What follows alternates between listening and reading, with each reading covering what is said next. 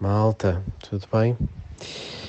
Então, hum, perguntam-me aqui sobre entaladelas um bocado mais uh, fortes, dois dedos na porta de um carro, hum, a unha negra, dedos inchados, fazer gelo e se o reiki serve?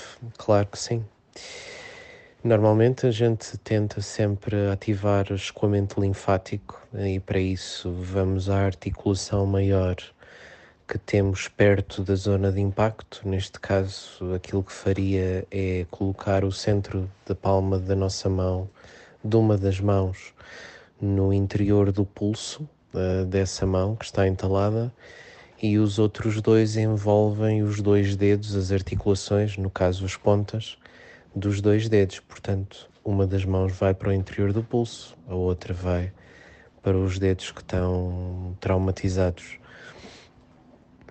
Provavelmente a pessoa vai queixar-se com alguma dor quando começar a ser ativado o escoamento linfático, vai começar a pulsar, provavelmente em ibiqui, e vão começar a, a sentir mais dor. Uh, a pessoa vai reportar isso Peçam só à pessoa para respirar um bocadinho, que está a ser eh, feito o escoamento.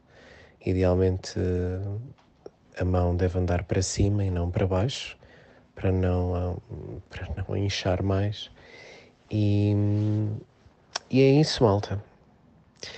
Boas práticas e obrigado pela, pela questão. Um abraço e até breve.